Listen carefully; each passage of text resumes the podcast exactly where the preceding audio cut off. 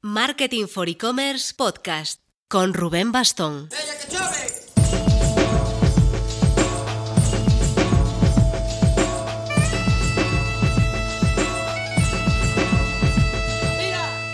Hola marketers. Bueno, ya veis que hemos pasado página. La semana pasada tuvimos un nuevo webinar y de verdad fue impresionante. Estuvimos analizando informes súper potentes que ya han ido saliendo sobre cambios en el consumo en esta etapa coronavírica. Estuvimos con Ricardo Tallar de FLA101, un monstruo, con Ramón Montanera de Logia, con Jurens Palomas de Finder. Está disponible en nuestro canal de YouTube. Os lo dejo en la descripción. Pero de verdad, me aburría ya eso de tener el webinar por triplicado. Quería mi podcast.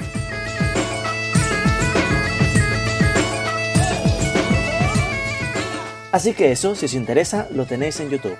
Este miércoles haremos otro, ya buscando cerrar ciclo, y para ello juntaremos a los tres con los que lo empezamos, José Carlos Cortizo, Pablo Renaud y Álvaro Gómez. Más familiar, modo ver cómo ha ido este mes y medio, cómo ha cambiado la percepción que teníamos entonces y seguir dibujando el cuando esto pase. Pero aquí ya vamos a tocar otros temas. Hoy nos centraremos en el Black Hat SEO.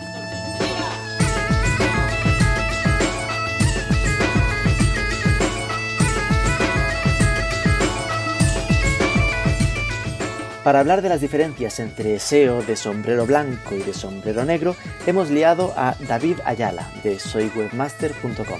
Ojo que se viene una entrevista muy completa y didáctica sobre técnicas oscuras y su utilidad en la actualidad. Pero antes... ¿Sabes qué pasa cuando tienes la opción de pagar a plazos en tu e-commerce? Pues que aumenta tu ticket medio hasta un 200%. Habrá de todo, pero quédate con que aumentar aumenta. La gente ve que puede pagarlo en X meses y se permite comprar algo más o ese producto un poco más caro. Así que no sé a qué esperas. Ofrece financiación a tus clientes con Aplázame. Tienes toda la info en aplázame.com.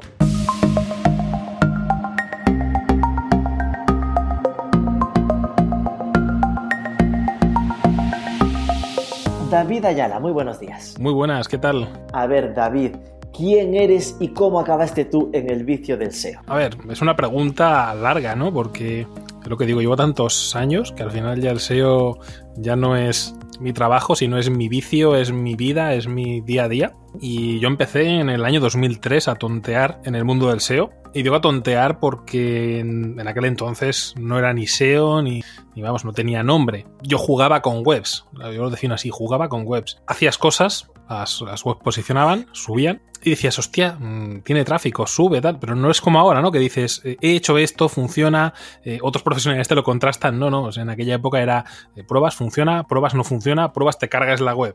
No era... Mal, esto no repetir. Exacto, o sea, aprendías a base de hostias. Y sí que es verdad que fue desde el principio algo que me atrajo mucho este mundo, porque era algo que constantemente estabas aprendiendo y era algo tan abstracto que aún a día de hoy, que mira que hemos avanzado, aún así para mucha gente sigue siendo algo abstracto, ¿no? Porque eh, no es algo tangible, no es algo que digas como, como, un anuncio de la tele que parece que está ya más conceptualizado, ¿no? Y más como, eh, si apareces ahí es la bomba, ¿no? En Internet no hay mucha empresa que, le cuesta el, invertir en SEO, pero sí que eso es una parte que me ha, gustado siempre, ¿no? El cómo terminas entendiendo, cómo terminas adaptándote que al final es algo importante porque yo recuerdo desde de cuando empecé, eh, toda la gente con la que me relacionaba y una gran parte de ellos que, que se han cambiado de, de, de, sector, ya no siguen en el mundo del SEO y en cierto modo me, me, me da nostalgia, ¿no? Me da pena porque eh, dices, joder, eh, gente que tenía unos proyectazos en su momento y que, y que, no lo hayan seguido, que no se hayan querido adaptar, porque es que al final en este mundo no es que seas bueno o seas malo, es que tienes que tener ganas de seguir aprendiendo y de no parar. Pero bueno, que parece algo malo, pero que realmente esto pasa en otros sectores, ¿no? Por ejemplo, los médicos. Los médicos eh, no se sacan la carrera después de 10 años y dejan de estudiar, sino que ahora sale una máquina para operar a sale un no sé qué, ahora eh, una cirugía menos invasiva. Los cirujanos, los médicos siguen aprendiendo constantemente y, y no paran. Los SEO somos igual, seguimos y no paramos. ¿Y de qué formación, qué bagaje tienes oficial? Entiendo que vienes de programación, ¿no? Yo realmente tengo cero formación cuando empecé porque no se hablaba ni de SEO en internet. Bueno, no, pues... ya no me refería a SEO, sino de, decías que jugabas en webs, me hizo pensar que igual desarrollabas webs. Y que inicialmente ahí... no, inicialmente fue muy autodidacta, eh, gente que conocía, eh, familia que también estaba alguno metido y fue un poco el empuje, ¿no? Pero fue el inicio totalmente autodidacta. Luego ya con el tiempo, con los años, cuando ya estaba dedicándome a esto como, como trabajo, fue cuando por vicio decidí estudiar algo de programación, pero ya fue posterior, ¿no? Fue el, el, hecho de decir, quiero aprender un poco más lo que es la web por dentro, que siempre había pensado que era algo que me ayudaría de cara a, comprender cómo funciona todo, porque al final la gente que empieza ahora muchas veces le dices, ¿qué es una web? Dicen WordPress. Y realmente es que hay mucho más. O, o le dices, ¿qué es un H1? Y dice, sí, el título. Porque claro, como WordPress te lo pone, pones el título y te pone el H1, pues no llegan más allá, no llegan a ver que es una etiqueta, que tú puedes meter la mano, que puedes editar SDM, puedes meterlo tú, con lo cual yo creo que pierden gran parte de lo que, de lo que podrían evolucionar como profesionales el, el no aprendiendo esa, esa, base, ¿no? Esa base de, de que sea HTML, un poquito de programación, unas pequeñas nociones, que como yo digo, yo odio programar, pero sé programar y, y, me he hecho mis cositas, pero me viene muy bien para entender cosas, o incluso a la hora de contratar a un programador, el, el que no me diga esto no se puede hacer. ¿Y cómo se reparten tus funciones? Porque tienes soywebmaster.com, después está tu web personal davidayala.com en David Ayala hablas de la agencia Globsia y en LinkedIn no hablas de Globsia, hablas de que eres speaker, profe y de todo. Entonces, ¿tu foco ahora mismo que estás centrándote en lanzar Globsia o cómo va? A ver, yo es que te diría, ahora mismo estoy en un momento en el que estoy metido en mil cosas y el problema es que sigo metiéndome en más porque, a ver, con el tiempo he aprendido dos cosas. Primero, que soy un culo inquieto y, al final es que me he metido en todo. Por un lado llevamos la agencia Globsia, que, estamos llevando clientes de alto tráfico, clientes de, sector adulto, eh, sector scores, etcétera. Eh, mi blog, como bien has dicho, que, me encanta, pues siempre que tengo tiempo sacar algún post diciéndolo la, las cosas que pienso. Igual que el foro, el foro pues es, es, es otro, otro, otro, de mis clásicos, mi pequeña niña, ¿no? De, que también es del 2003 y, lo tengo por, al final por mucha nostalgia, ¿no? De, de la época en la que empecé y tal y, lo que dices, o sea, pues estoy dando clases en mi propio curso, en otros cursos, dando charlas, eh, metiéndome en nuevos proyectos, que al final no te queda otra más que colaborar con gente porque el día tiene 24 horas y, y, y no da para más. ¿eh? Las cosas como por, son. ¿Por qué el rosa? Porque te presentas como el SEO rosa. Te lo voy a decir claro, soy hortera. Ahora mismo estoy con un micrófono, con un. No me acuerdo la marca esta, con un Blue Yeti, que es muy modernito, muy tal, pero le he roto la estética totalmente poniéndole un, un antipop rosa, chillón de estos de color chicle. Vale, pensé que había sido una tarea pura de, de, branding. No, voy a diferenciarme con el rosa porque no hay nadie en el SEO con el rosa. Es que te mola el rosa. Claro, a ver, este, ¿no? vinieron las dos cosas. Eh, a ver, yo a mí me encanta el rosa, es un color mm, de los que me encantan, igual que los tonos, la gama roja, rosa, todos estos, y además chillón más me gusta, ¿no? Y, y, en su momento, cuando decidí salir, eh, digamos, de, del armario, ¿no? Salir de, de esa zona de, de, en la que estaba cómoda yo en mi cueva, en casa, sin que, en que nadie. Me conocía bastante gente en el sector adulto, pero, pero en el resto de sectores, pues era desconocido, ¿no? Pero en el momento que dije de salir, dije, mira, yo tengo que, que, hacerlo a gusto, no, no me voy a crear un personaje como hace mucha gente que, que se pone un personaje muy serio, muy tal, eh, no me voy a poner esto por lo que dirán. Yo no, dije, mira, me pongo todo rosa. Me acuerdo en aquel momento decía la gente, hostia, es que me chillan los ojos, que es que, que no va a entrar la gente a tus sitios. Y pues si no entran, no, no son ni mis clientes. Exacto, no son ni mis clientes, ni mis amigos, ni mi conocido. El que no entre, que se vaya a tomar por culo, así de claro. Y el que entre, eh, se va a acordar, porque a ver quién tiene narices de poner un color que se ve tan mal, tan hortera, tan tal. Y así ha sido. O sea, ahora mucha gente ve cosas y, me, mandan por Facebook o tal. Mira, he visto este, este flotador de, de, flamenco rosa, te lo compro. Con lo cual al final se ha hecho, se ha hecho marca personal. Pues estamos aquí para hablar de Black Hat contra White Hat SEO. Como hay mucha palabra metido todo junto y la gente puede perderse, empecemos por la base. De forma estándar, ¿cómo podríamos explicarle a los que nos escuchan qué es el White Hat SEO? Bueno, a ver, te voy a decir la explicación, digamos, más técnica y luego y luego lo que pienso yo, ¿no? Porque difiere un poco de lo que comúnmente ve la gente o lo que comúnmente se explica lo que yo pienso. Lo que comúnmente piensa la gente que White Hat es, son técnicas, digamos, entre comillas, eh, puras, técnicas eh, suaves, técnicas que van con las directrices de Google, que no incumplen nada, que no te van a penalizar, que son eh, muy light, por así decirlo. White Hat directamente, o sea, Black Hat ya lo, lo, lo, ven en el lado oscuro, ¿no? Muchas veces incluso piensan en hackeo de webs, que dices, a ver, esto no es Black Hat, pero sin embargo yo pienso que es tan fina la línea que separa uno del otro que se podría decir incluso que no existe. Porque claro, si nos ponemos estrictos, Google dice que no debes de cambiar nada con idea de manipular el algoritmo. Y cuando tú estás cambiando un simple metatitle, y estás pensando en posicionar, ya estás intentando cambiar el algoritmo. Todo white hat SEO en el fondo es black en el sentido de que todo lo haces pensando en modificar el algoritmo. Exacto, o incluso cuando le dices a un amigo, oye, ¿me podías eh, hacer una, entrevista en tal sitio? Eh, seguro que le pides un enlace, ¿no? Hombre, por supuesto. Con lo cual, lo que estás haciendo ahí, eh, aunque parezca muy suave porque te han hecho una entrevista, realmente ya roza el black, ¿no? Con lo cual yo veo ahí una fina línea, por eso yo me denomino SEO rosa, ¿no? Porque así tú eres black, eres white, no, yo soy pink yo soy rosa. Claro, yo soy rosa, no suena tan raro y, aunque luego haga técnicas más oscuras, ¿no?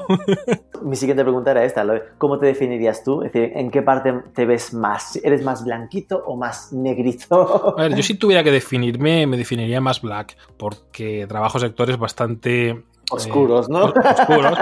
Y realmente yo creo que el ser más black o ser más white no es ya tu forma de ser SEO, ¿no? Sino yo creo que es, depende del escenario en el que te encuentres. Porque, por ejemplo, a mí me llega un cliente de un sector muy local, de una ciudad pequeña, y prácticamente no le vamos a emplear recursos en enlace, no le vamos a emplear recursos en tal, porque seguramente la competencia no lo haga. Por lo tanto, no hace falta. Sin embargo, te llega uno del sector de scores, de scores de Madrid tal. Como no empiezas a hacer técnicas bastante agresivas respecto a la competencia, vas a tener una carencia muy grande. Por lo tanto, no vas a subir. Entonces, eh, ahí te tienes que adaptar un poquito, ¿no? Según el, tipo de web que te enfrentes. Y, la competencia, lo que está haciendo, evidentemente. Es decir, que podríamos hasta pensar que en, lo básico, lo normal es empezar con el white, que al final white es eh, optimizar la web, tiempo de carga, contenido on-site. Y ya cuando empiezas a tener eh, eso cubierto y ves que no estás posicionado, pues ya empiezas a ponerte más gris, ¿no? De si me voy a, los, a comprar enlaces. Exacto. Además, yo siempre lo digo, en las webs tenemos eh, muchas cosas que se pueden aprovechar y en SEO, yo lo digo, el que es buen SEO tiene que aprovechar el 100% de los recursos, no puede estar desperdiciando. Hay webs, por ejemplo, que, que tienen muchísima antigüedad, muchos enlaces, pero que realmente el on-page lo tienen eh, desastroso. Sí que es verdad que rankean, pero con pequeñas modificaciones, pequeñas adaptaciones on-page, cambios de arquitectura más lógicos, etcétera, podrían subir y podrían duplicar el tráfico sin, hacer ni un solo enlace.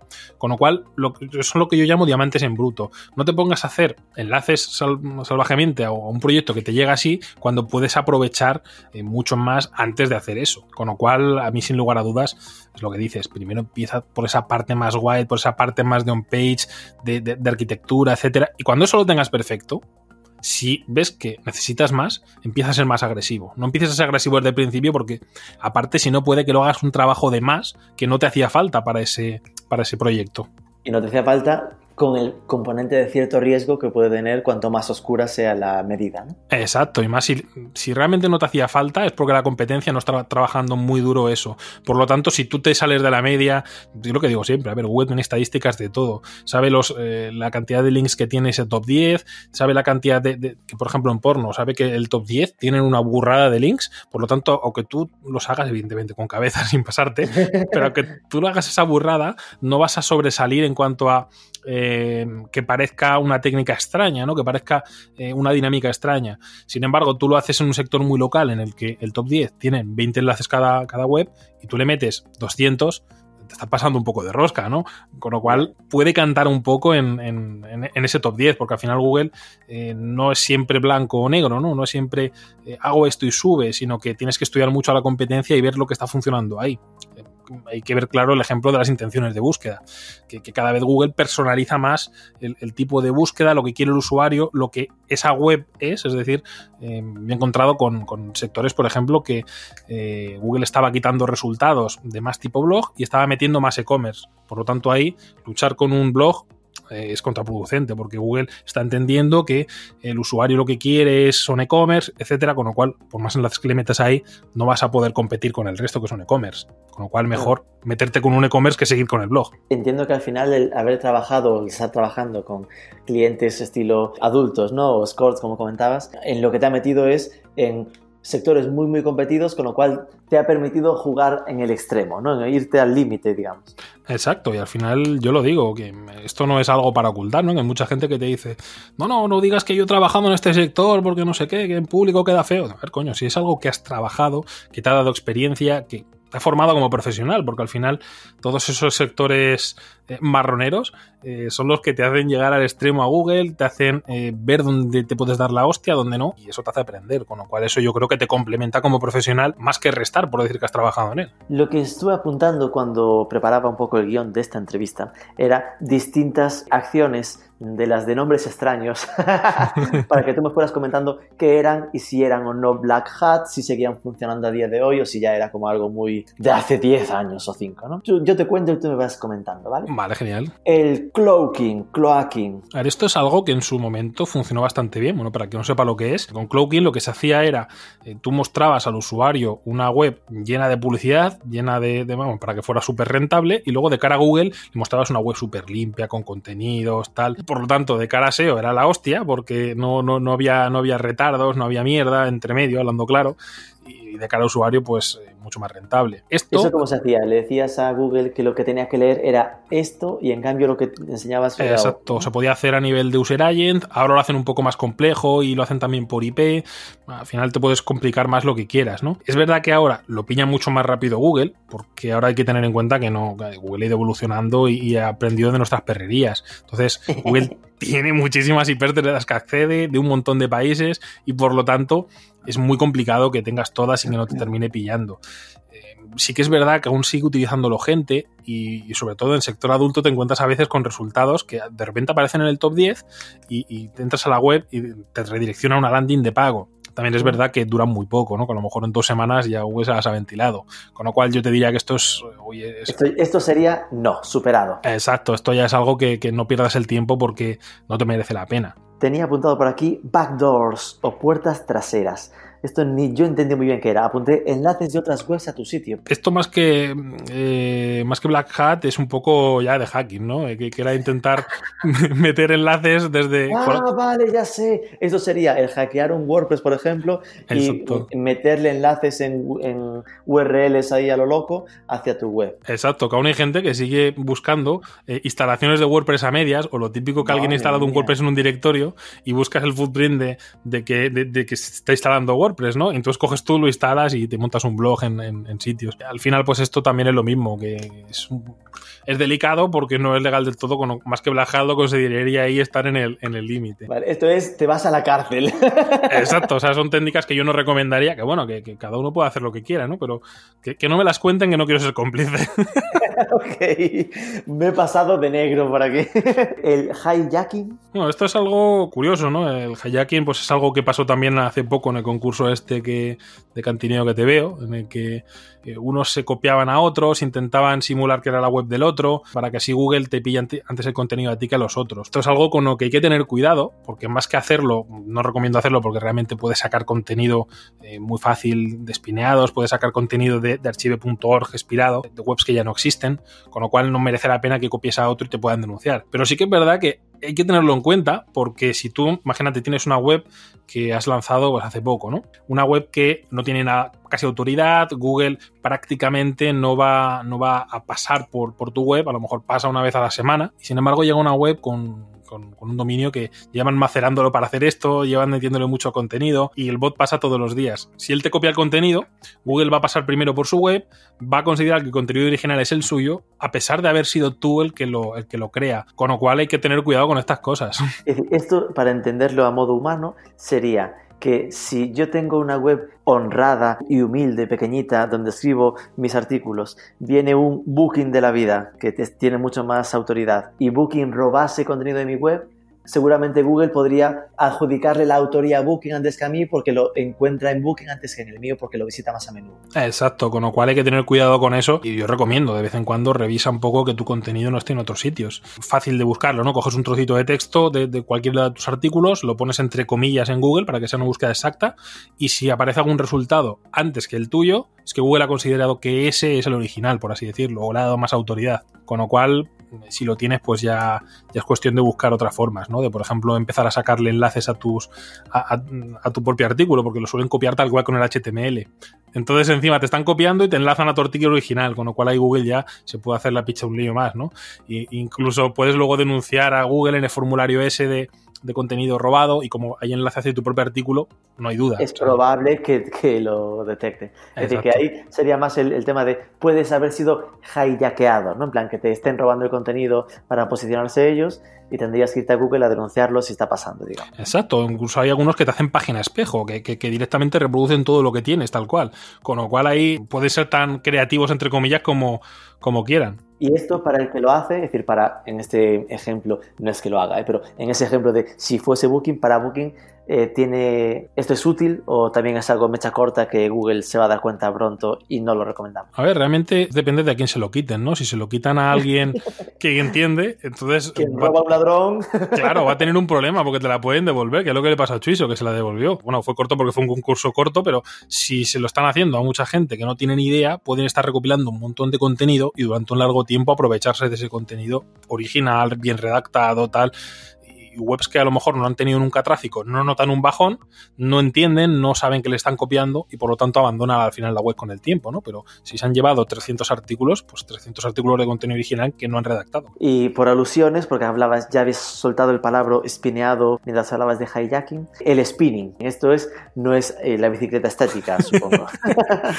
el spinning es, eh, yo lo denomino como, como un arte, porque, a ver, eh, un spin básicamente es de un texto por ejemplo, poder sacar 100. Esto viene muy bien de cara a poder sacar contenido masivo sin tener que complicarte demasiado, sin tener, sin tener que pagar muchos contenidos, etc. A ver, eh, un spin mal hecho, un spin rápido o con una herramienta que te haga el spin automático, hablando claro, sacas un contenido de mierda. Sin embargo, eh, puedes hacer tú un, texto en formato Spintax, que es poniendo variaciones, ¿no? Por ejemplo, puedes utilizar sinónimos de, las palabras, cambiar frases, que eh, entonces lo que hace el, programa que utilizas para, para, hacer el spin, por ejemplo, en WordPress está Page Generator Pro, tú haces un texto en formato Spintax y puedes decirle, sácame 100 artículos eh, y te saca esas 100 artículos diferentes. Depende de, de, de, lo que te le ocurres o no, puede tener más originalidad o no. Yo te digo que un spin, por ejemplo, para sacar de 500 o 1000 palabras, pues igual te puedes tirar, para sacarlo en condiciones, igual te puedes tirar 3, 4, 5 horas. No es cosa de que digas. Casi te compensa escribirlo de cero. claro, ahí depende de, de la cantidad de artículos que vayas a sacar para ello. Esto para una web con artículos, eh, digamos que vaya a leer la gente, originales, no merece la pena porque no va a quedar algo personalizado, no va a quedar algo perfecto, pero yo, por ejemplo, sí que lo utilizo para muchos proyectos en los que, por ejemplo, quiero atacar todas las provincias de, un país, o por ejemplo, imagínate en el sector adulto que quieres atacar más de una provincia o quieres atacar poblaciones pequeñas dentro de, ese de esa comunidad autónoma y quieres atacar 50, ¿no? Eh, ahí el texto es lo que menos importa, hablando claro.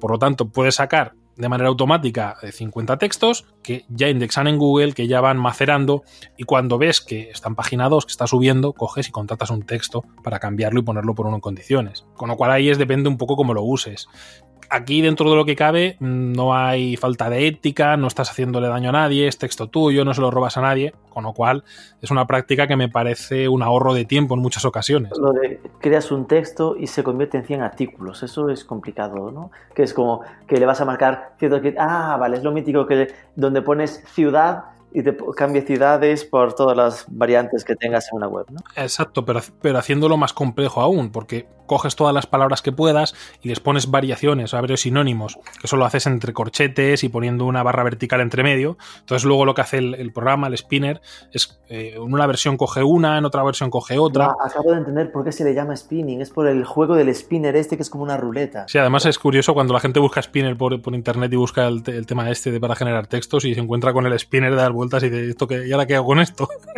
Ostras, vale, vale, lo pillo.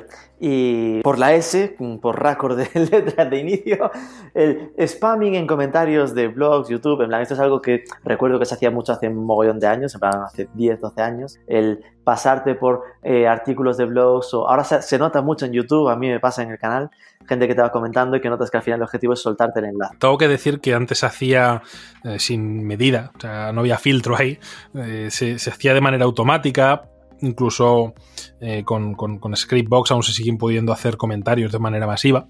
Ahora sigue funcionando, pero no de igual manera. Es decir, eh, lo que se hacía antes era sin filtro. Tú metías un comentario en sitios autoaprobados y, te podías encontrar que tu enlace estaba junto a 200 más. Y, de esos 200, 100 eran de Viagra, 50 de Cialis, otros cuantos de alargamiento de pene. Y claro, tienes una clínica dental, tienes esos enlaces como vecinos no es que sea muy positivo. Por lo tanto, ahora, eh, cuando se hace, yo recomiendo hacerlo con más cabeza, ¿no? Prefiero que mm, dejes el enlace en un sitio que pasa moderación, que tengas que dejar un comentario que parezca real, que te lo eliminen, que tengas que, que te cueste dejar el enlace. Porque así, te, si a ti te cuesta que te aprueben ese enlace en el blog, a la competencia también. Y por lo tanto no van a dejar que se meta basura dentro. Y al final eso es lo que me importa, ¿no? Porque a día de hoy lo que me interesa es si tengo un comentario en blog, ¿funciona? ¿Es positivo? Sí. Pero si no es un blog spameado y lleno de basura, porque si no, no te va a sumar nada. Y hablamos del comentario que tiene simplemente el enlace en el nombre, ¿no? Es decir, cuando te pone el formulario de nombre, email, URL, pues pones ahí el campo URL con tu, con tu URL vecino y listo. ¿no? Exacto, y además ahí lo bueno que puedes utilizar estos enlaces para hacer links de marca, porque evidentemente canta menos en el blog que metas la marca a que metas... A la eh, raíz del dominio. exacto, a que metas una keyword exacta, porque va a decir el, dueño del blog, hostia, este me está entendiendo cuál es un enlace. Que si metes la marca del dominio queda como que eres el dueño de esa web y comentas porque te gusta la suya que, queda mucho más light. Y encima te sirve que es un enlace que no es muy potente, pero es un enlace de marca, que al final también interesa tener esos enlaces de marca y no vas a pagar un enlace de 200 euros en un periódico para poner un enlace de marca. Solo se aprovechas para keyword. Sin embargo, en los blogs, pues sí que puedes utilizarlo para esto. Con lo cual, esta se podría hacer. Exacto, incluso que aquí también pues estaría el tema de foros, ¿no?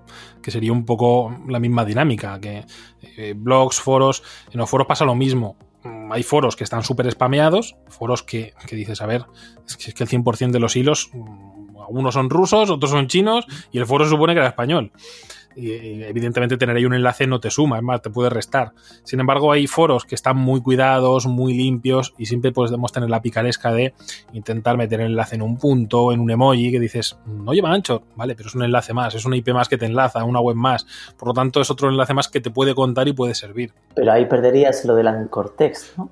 también podemos jugar con el tema de poner el enlace eh, con el mismo color del texto de, tu propio post que en algunos foros te dejan hacerlo y, pasa totalmente desapercibido. Que mucha gente dice, no, no cuenta. Bueno, yo he hecho pruebas y, sí que te cuenta el, el anchor text con los, con los que se tienen el mismo texto, porque no es oculto, que bueno, puede contar más o menos, pero cuenta, con lo cual me parece interesante también saberlo. Y ahí, por ejemplo, lo comentar en meneame.net o en Reddit, que se habla mucho a nivel de temas de SEO, también estaría en la misma línea, ¿no? Que sí que suma.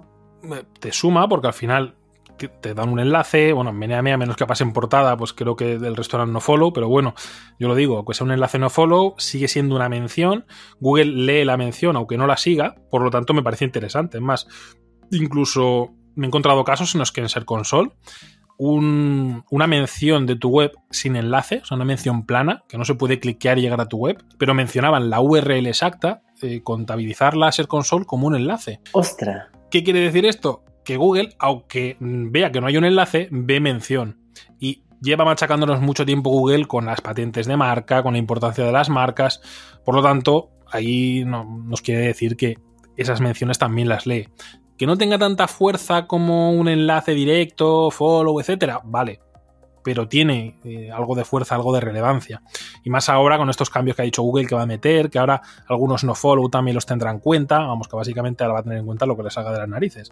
Por lo tanto, si hay un enlace que es potente, como eh, puede ser en Meneame o en Reddit, y encima si es un hilo que se mueve mucho, que pasa a portada, que, te pasa ese UX de portada, o por ejemplo, el mismo Foro Coches, ¿no? Consigues un enlace en Foro Coches que vale, que es no follow o lo que quieras, pero ese hilo se hace viral, pasa portada, te envía tráfico y encima pues Google le pasa a UIS a esa zona, va a navegar, va a leer la mención, que a lo mejor no llega a, tu web, ¿no? Pero aunque no llegue, está viendo la mención. Con lo cual a mí eso me suma. Y es más, hay proyectos en los que le hemos metido una cantidad de, de este tipo de enlaces, no follow, tal, y ha ido bien. Y aparte de eso, pues bueno, siempre está el tema de la inyección de tráfico. Porque Reddit, Meneame, todos estos sitios, si aparece, si se menea un poco, nunca mejor dicho de se menea, pues eh, te meten una inyección de tráfico guapa y, al final el, tráfico funciona. Y luego son búsquedas de marca que te generan, etcétera. En teoría, eh, por ejemplo, en la Wikipedia se suponía que el enlace pesaba por eso, ¿no? Por el tráfico que te genera. Sí, al final Wikipedia es lo mismo, ¿no? Es un portal con mucha autoridad, un portal de referencia, un portal en el que no se cuela cualquier enlace. Que a pesar de esto, tengo que decir que he colado enlaces de todo tipo y de todas las temáticas. Pero, pero bueno, que es un sitio en el que a mí, me, a mí me interesa colar enlaces por eso, porque es un sitio de muchísima autoridad, un sitio en el que Google pasa mucho, tiene mucha frecuencia de rastreo, no todas las URLs evidentemente, pero tiene gran frecuencia, y va a ver la mención. Por lo tanto, ve esa mención en un sitio que, que digamos es como una enciclopedia. Por lo tanto, me interesa aparecer allí, aunque Google no siga el enlace, pero sí lee la mención. Y otra sería el keyword staffing que esto era lo de sobreoptimizar artículos metiendo keywords a muerte. Esto me suena a, viejales ya. Sí, lo típico de vendo comida de perros porque la mejor comida de perros para los perros porque y metías 20.000 veces la palabra. A mí me encantó esta, eh, hace poco lo de cuando salió lo de que Guti no quería que le llamasen Guti. Un titular, Guti no quiere que le llamen Guti. El subtítulo era A Guti no le Guti. que llamen Guti, era de verdad. El, tío se pasó. sí, pues a ver, eso en el pasado funcionaba muy bien y ahora hay que decir que no, no, es, eh, no, no va en esa dinámica, ¿no? El SEO. Porque si metes muchísimas repeticiones queda muy cantado, queda muy, muy agresivo, queda demasiado artificial y es contraproducente incluso en algunos proyectos que, bueno, a ver, hacemos muchísimas pruebas, ¿no? Porque nos encanta probar, ver eh, qué cómo sigue funcionando todo, porque a lo mejor lo que ha dejado de funcionar ahora, luego en dos meses vuelve a funcionar, o, un caso particular funciona bien. Entonces hacemos muchísimas pruebas. Y esto es una de las cosas que a día de hoy no funciona. Y además es tontería buscarse en esto eh, porque tenemos ahora una, y más en, español, ¿no? que tenemos un, lenguaje muy rico en sinónimos, semánticamente, eh, vamos, es impresionante, Google cada vez está luchando más por entenderlo, por lo tanto funciona muy bien el que cojamos, sacamos un diccionario de sinónimos, eh, utilicemos el mismo Google, que abajo te saca sugerencias de, palabras que pueden significar lo mismo, que son parecidas, que la gente las busca y las puedes mencionar. En cuanto a las palabras exactas, pues yo lo que digo, ahora la gente que intente no pasar de, un 2-3% de densidad de palabra clave, que eso se ve muy, muy fácil con, por ejemplo, la extensión de SEO Quake, que es de, de SEMrush, es gratuita, y con esa extensión pues eh, te, lo saca. Más centrarse en si es una palabra importante, en, en ponerla en el metatitle, en el H1, el principio de párrafo en el que empieza, en el, que empieza el, artículo, la zona, al final, para que Google entre, se coma esa palabra al empezar y salga también comiéndose la palabra. En esas zonas más relevantes, más que eh, repetirlo mil veces. Otra cosa es, pues, el, tema de, de, densidad, pues no es lo mismo trabajar un artículo de 300 palabras a uno de 2000. Evidentemente, en uno de 300 vamos a repetirlo menos y en uno de 2000 pues puedes forzar un poco más, que no estás forzando realmente, porque el, el artículo es más grande y por lo tanto da más de sí. Otra que tenía que apuntar era la compra de enlaces. Claro, aquí hay que separar, supongo, la compra de enlaces automatizados, que era ese punto de mm, voy a un foro chino de SEO y me compro 300 enlaces de golpe a lo cutre, con lo que igual ya se hace ahora más, que es un tema mucho más eh, mano a mano, uno a uno y más cualitativo.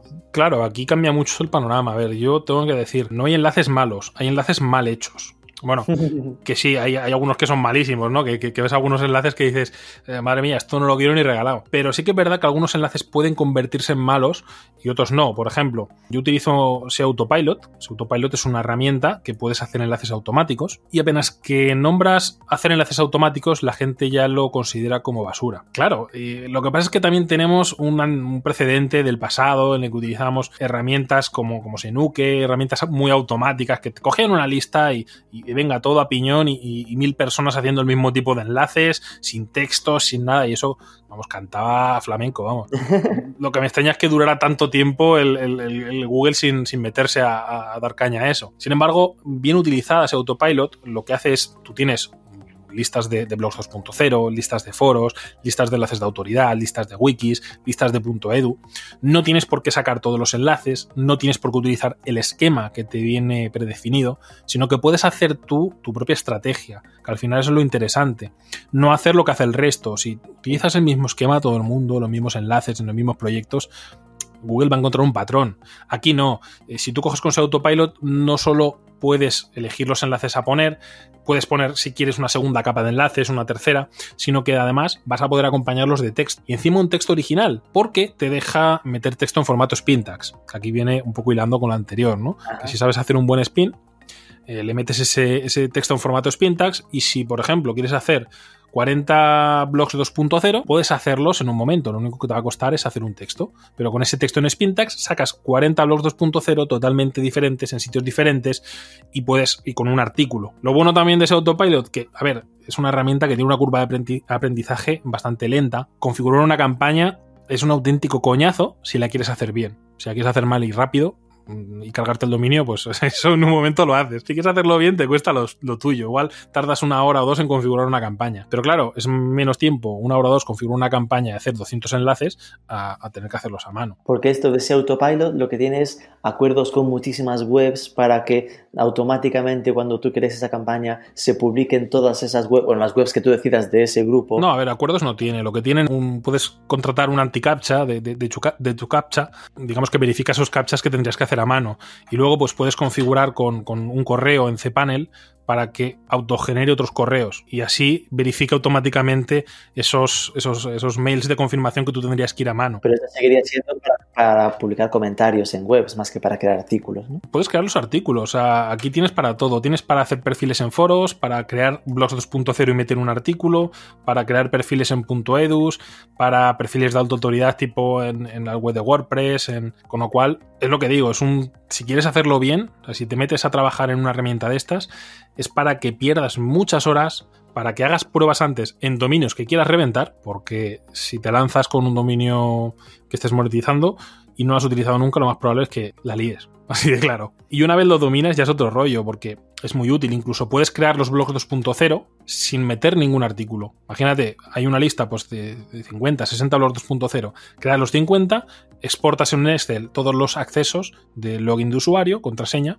y te has ahorrado registrarte en 50. Y luego puedes meter artículos uno a uno a mano, te ahorras ese tiempo de, registrarte. estaríamos hablando de haber creado pues, una web turismo en navarra.blogspot.com, turismo en navarra 2.blog de ese rollo, ¿no? Esto lo que, lo, que se intenta es ahorrar tiempo de, que puedes emplear en otras cosas. Eh, por lo tanto, estas herramientas usarlas, sí, pero con cabeza. Luego, en cuanto a, comprar ese tipo de enlaces que te puedan vender en fibra, automáticos, tal, todo eso es, es morralla, eso mejor olvidarte porque, porque te venden todo basura. Y ya, pues, pasando al tema de, enlaces en, en, plataformas, cuando compras los típicos de periódico, de blog, ahí tengo que decir dos cosas. Una, que no todo el enlace que te vendan en un periódico o en un blog tiene por qué ser bueno. Es más, venden auténticas mierdas y no son baratas, algunas de las que venden. Fíjate siempre en, el dominio, analízalo, olvídate de métricas tipo PA, DA, como las de Moz o, las métricas de cualquier herramienta, sino analiza el dominio en, en SEMrush, en Hrefs, mira que no tenga ninguna caída, que no tenga ninguna penalización, que posicione keywords, porque tener un enlace en un sitio que no posiciona, por mucha autoridad que tenga, por mucho eh, no authority que tenga, no te vale para nada, porque esas, métricas son muy manipulables. Y tengo aquí apuntadas más cosas a priori un poco más avanzadas, como páginas automatizadas para long tail tema de páginas automatizadas, pues al final es todo un mundo, ¿no? Porque aquí se puede hacer de muchas maneras. Puedes eh, tirar directamente, como comenté antes, con Page Editor Pro y generar un montón de, páginas, no solo de ciudades, ¿no? Tú puedes coger un listado de, keywords y generar esos artículos en base a ellos. O, coger algún plugin tipo AWP y generar un montón de artículos con afiliado de Amazon, que es algo también que se hace y que funciona. Otra cosa es que en el futuro siga funcionando porque Google se cargue las páginas de afiliado, ¿no? Que, eso es un tema que, veo un poco jodido. Pero bueno, es algo que funciona. ¿Es que Amazon se cargará las páginas de afiliados? A ver, más de uno se me va a echar encima, pero yo creo que llegará un momento en el que, en el que si no se las carga, las apartará a un lado. Por el hecho de que cada vez Google está más tirando intención de búsqueda, lo que quiere el usuario, y es muy posible que diferencie entre páginas de afiliado y e-commerce porque son dos cosas totalmente diferentes. Acabe poniendo por encima a Amazon que a la página de afiliado de Amazon. Es posible, que a lo mejor me equivoco, puede ser, pero está tirando mucho Google y los últimos cambios que he visto han ido muy enfocados a, intención de búsqueda y la verdad es que no me extrañaría que hiciera alguna burrada así. ya, he visto caer algún, alguna página de, afiliados bastante grande y, la verdad es que duelen las hostias. Y blanquear enlaces sucios. Esto es, bueno, es algo parecido a lo que decías, a lo, que hablábamos de las páginas automatizadas, ¿no? A los enlaces automatizados perdón, de crear blogs en Blogger, Wix y desde ahí crear enlaces a esas páginas intermedias desde otros foros. Sí, a mí esto me gusta mucho porque a ver, yo soy un SEO muy de guerrilla. A ver, yo vengo de una época en la que yo empecé sin un duro en internet. no es como ahora, ¿no? Que ahora pues compras mucho enlace, compras tal. Pero yo tuve que, que, buscármelas, ideármelas para conseguir enlaces por todas partes, utilizar mucha ingeniería social, por así decirlo, para, para hacer intercambios de enlaces, para conseguir tal. Y los enlaces, pues eh, hay que pensar una cosa. ¿En qué diferencia un enlace de un artículo en un periódico que está en una sub, sub, subsección al que no llega casi Luis a un artículo que crees tú en un blog 2.0 y le metas mil palabras? La diferencia es muy pequeña. Eh, al blog 2.0 no llega casi tráfico, no llega Juice de, de, esa, de, la web principal y a esa sub, subsección del periódico tampoco llega casi nada. Por lo tanto, lo que te puede aportar uno y otro y, y el, el blog 2.0 te sale gratuito, con lo cual puedes crear 10, 20, 30 y al final te van sumando IPs, te van sumando eh, enlaces y sigue funcionando. Con lo cual son enlaces que, lo que digo, eh, sirven, pero hay que contextualizarlos, hay que darles eh, esa naturalidad.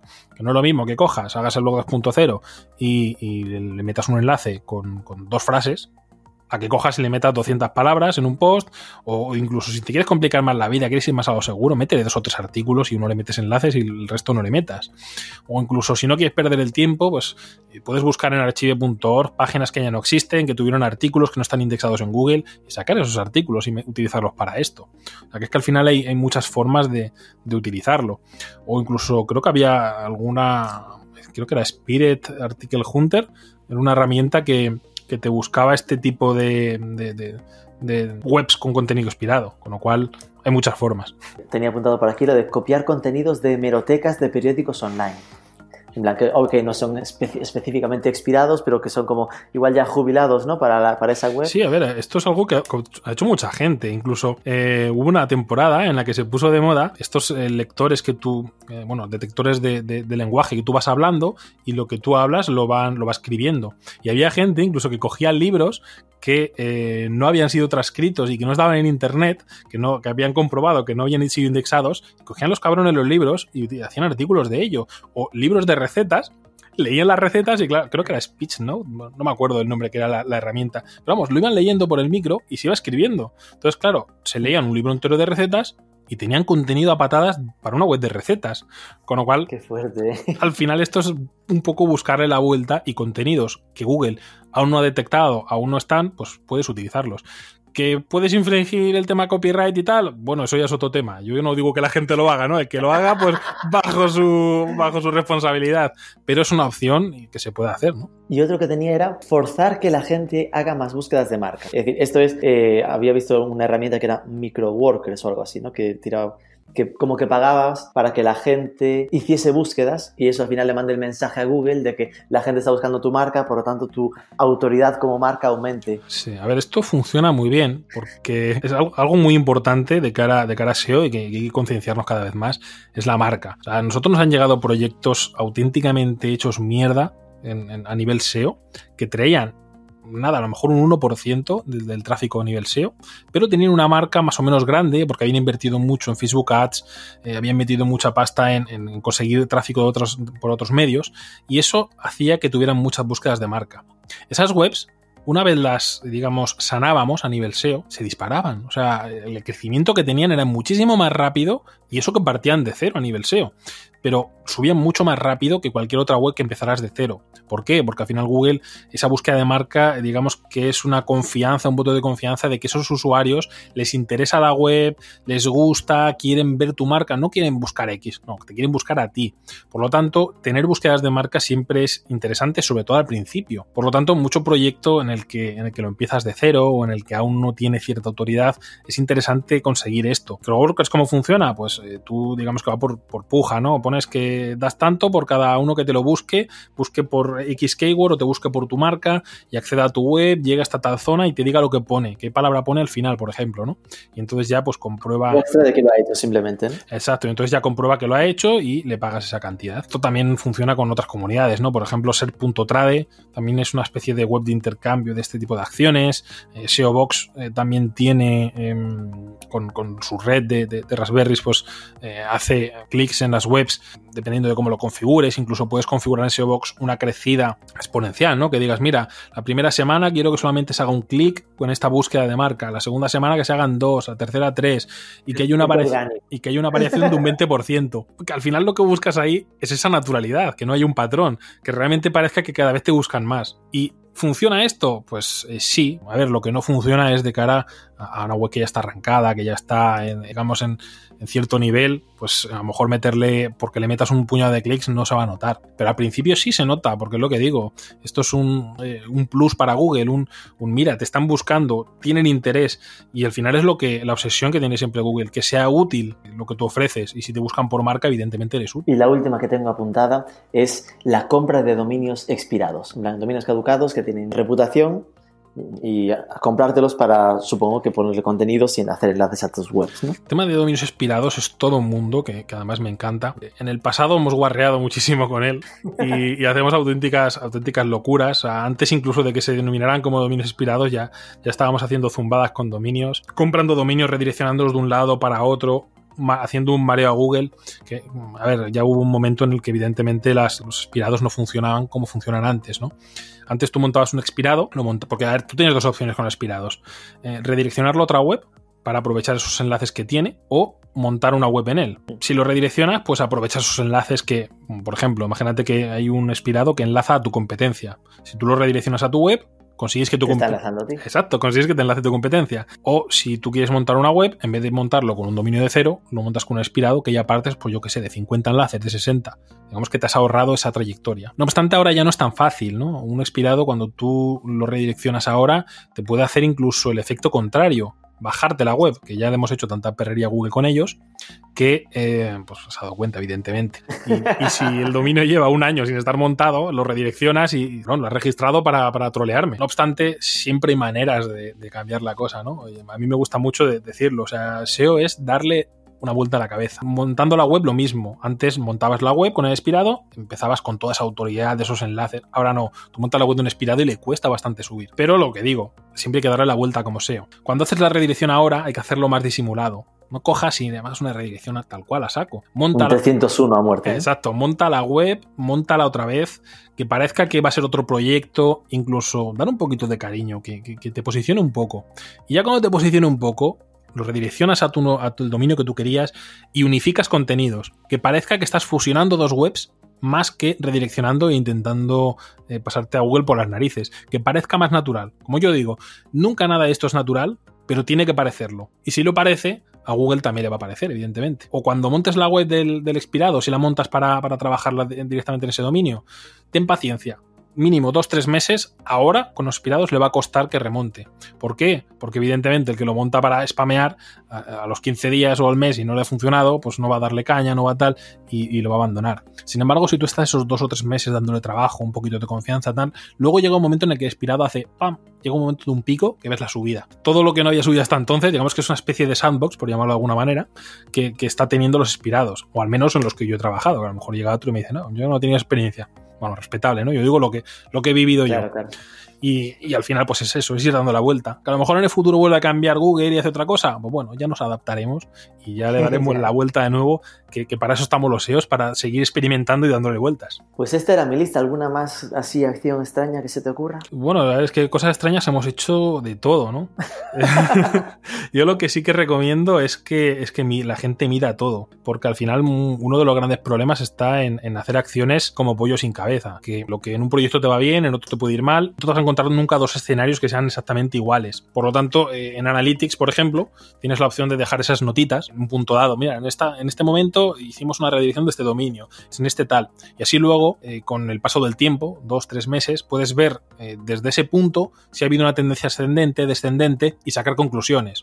Cosa que si no sabes exactamente cuándo has hecho esa acción, no sabes si ha tenido una tendencia descendente, ascendente, si ha sido por eso, si ha sido por otro cambio, y te puedes volver completamente loco y volver atrás unos cambios que eran positivos y otros que eran negativos no volverlo. Con lo cual, lo importante no es que sea más o menos agresivo, sino que sepas lo que estás haciendo y si funciona o no funciona. Hemos visto entonces que hay algunas de las acciones que hemos comentado que ya son como muy viejunas y no usarlas, otras que sabiendo usarlas con moderación y con técnica y con horas de aprendizaje o haciéndolo con alguien que ya sabe usarlo mucho mejor. ¿Cuál es para ti, si crees que existe el, reparto de pesos ¿no? entre White y Black Hat? Bueno, también se podría comentar el tema de las PBNs, ¿no? que es un tema que yo creo también interesante que no, que, no hemos comentado. Dime, dime, ¿qué es eso? Eh, PBNs, pues al final son redes de blogs término PBN no se usaba antes, ¿no? Cuando empecé en Internet, pero se hacían también. Publisher Blogging Network o algo así. Eh, sí, Private Blog Network, o sea, al final red privada de blogs. Del tema, que ¿para qué se usan? Pues imagínate, se hace sobre todo con expirados, ¿no? Encuentras 50 dominios expirados que tienen mucha fuerza, que tienen mucho enlace y tú te montas una red de esos 50 blogs. Les metes contenido, haces que parezca que son webs de verdad y luego consigues tu enlaces para tus proyectos desde esas webs, que evidentemente como tienes el control, pues puedes eh, manipularlo a tu antojo. Esto eh, es un tema peliagudo, y digo peliagudo porque funcionar funciona, pero hay que tener cuidado, porque para tenerle que tener condiciones, eh, no es llegar, montar las webs, sacar enlaces y ya está, sino que pasa como, como contado los aspirados, tienen que parecer que sean webs reales, webs que siguen funcionando, que siguen metiendo contenido, que no todos los posts salen con un enlace. Privada no quiere decir que, no esté accesible, sino que es de una persona, ¿no? En plan de yo, es privada porque es mía y tengo 25 blogs, pero que tiene que estar alojada cada una en una IP distinta para que no parezcan una red de blogs. Exacto. Y sobre todo también el tema de privadas, yo lo digo, tú te montas una PBN y no tienes que hacerla pública. O sea, veo gente que dice, vendo enlaces de mi PBN. Hostia, si estás vendiendo enlaces de tu PBN ya no, ya no es privada. O sea, ya se está enterando la gente. Y si yo me entero que tú vendes, un editor de Google que eh, puede verlo también tranquilamente. Y te puede penalizar la PBN y puede ver que yo tengo un enlace ahí comprado. Por lo tanto, cuidado con ese tema. Si tú montas una PBN, ten en cuenta que no la quieres monetizar para empezar, porque hay gente que coge y le pone código de AdSense a las 50 webs de la PBN. Tía, si, es que le estás diciendo a Google, mira, estoy monetizando las 50 webs de las que me saco enlaces. Porque ahí está dando el dato de que es suya, de que es de una persona única. Exacto. Segundo, ¿para qué quieres meter la Analytics si realmente no te interesa que cojan tráfico? A ver, si cojan tráfico mejor, que parecen más naturales, pero no es tu foco de negocio. Y tercero, si solamente las quieres para posicionar, pon enlaces de tu web, no empieces a vender enlaces, no empieces a, enguarrarlas, para eso no la montes, para eso coge y compra enlaces en otros sitios y ya está, no te compliques. Y luego aparte también mide la rentabilidad, o sea, una PBN es muy costosa en, trabajo y en dinero porque tienes que estar constantemente revisando que los dominios estén bien, no me han hackeado este, eh, el, hosting donde he cogido este no se ha caído, ha perdido enlaces porque evidentemente la web de la PBN, como son expirados, van perdiendo enlaces, eh, ahora tengo que meter otra en sustitución de esta funcionan bien, pero tienen cierto trabajo. Por lo tanto, para subir un proyecto que te dé eh, mil euros al mes, no te metas una PBN. Sin embargo, para uno que te esté dando 15, 20 mil euros, igual sí te merece una PBN, ¿no? al final tiene sentido para, consultores SEO como tú, ¿no? Gente del, sector. Los usa para todos sus proyectos, entiende. Sí, lo que pasa es que también cuidado con eso, que si metes en todos los proyectos, en todas las webs, eh, estás generando también ahí una marca. Una posible pista para Google. Con lo cual, lo que digo, tienes una PBN para tener un equipo detrás, hacerlo bien y, y muy planificado. ¿Has trabajado alguna vez con algún e-commerce? Sí, y me parecen muy interesantes los e-commerce. Es decir, ¿tienen algo en especial a la hora de trabajar el SEO respecto a webs normales o webs de adultos? sí, pero porque los tienes que coger de una manera diferente. En un e-commerce eh, no te tienes que centrar en tráfico. Tráfico en un e-commerce da igual, da igual entre comillas. Lo digo porque en caso de, un cliente, de un cliente nuestro, que eh, a nivel tráfico no ha sido una gran, un gran aumento, a lo mejor ha sido un por dos de tráfico, que, realmente tampoco era, demasiado el tráfico como se ha aumentado, pero en facturación sí que ha hecho un por 4 por 5. ¿Por qué? Porque eh, no lo hemos enfocado a atacar las grandes keywords, sino a atacar las más rentables y a atacar muchas pequeñas con intención de compra. Porque ¿para qué quieres que te llegue gente por, búsquedas que te llegue un montón de tráfico, que tengas que subir incluso el, el hosting, pagar más y que te compren un, un 2%, eh, siento que puedes llegar a, keywords que ya van con la intención de comprar, ya van eh, con la visa en la mano, como yo digo, porque, porque quieren comprar, y por lo tanto el porcentaje de gente que compra es mucho más alto, a pesar de que entran menos, menos usuarios. La, la penúltima. Eso, el tema de que SEO está cambiando constantemente, ¿no? Es decir, ya comentabas que ahora se notaba mucho que los cambios iban hacia la intención de búsqueda, ahora SEO Google habla de que está buscando el tema del neural content, este tipo de historias. Eh, ¿Hacia dónde crees que va el SEO?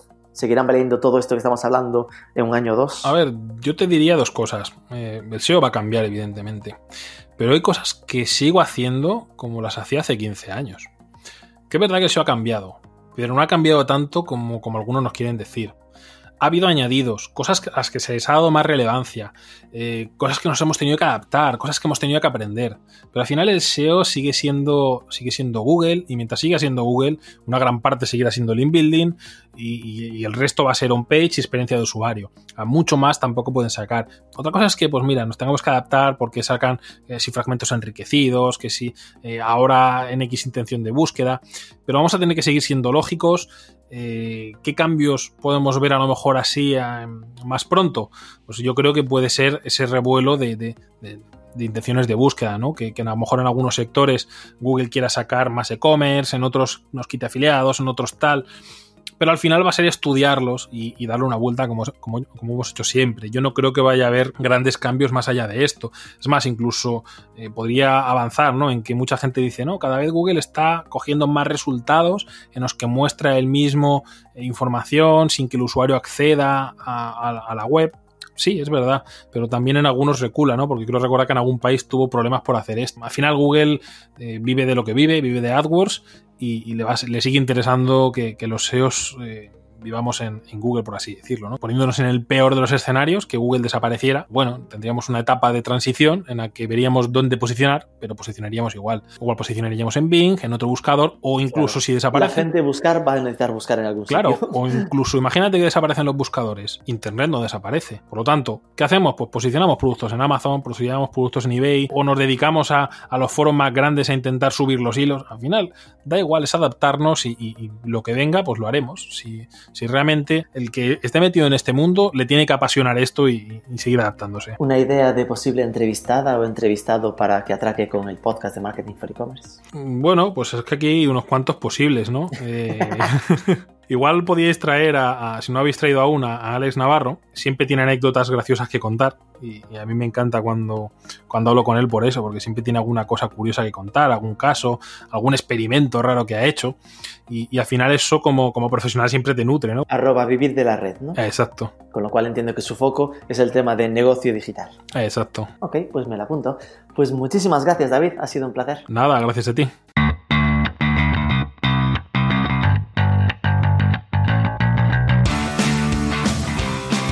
Ya veis, ha sido completita. La semana que viene, salvo que nos dé un aire y cambiemos de idea, hablaremos con Paycomet para ver modos alternativos de pago para poder seguir vendiendo desde casa aunque no tengamos e-commerce. A ver qué tal.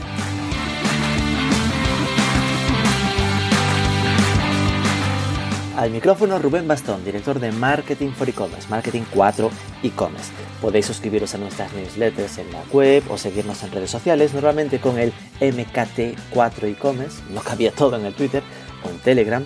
Si te ha parecido útil, no olvides darnos un cariño, un like, un comentario, donde nos estés escuchando, una review, compártelo en tus redes sociales, sobre todo suscríbete que es gratis y nos escuchamos el próximo lunes.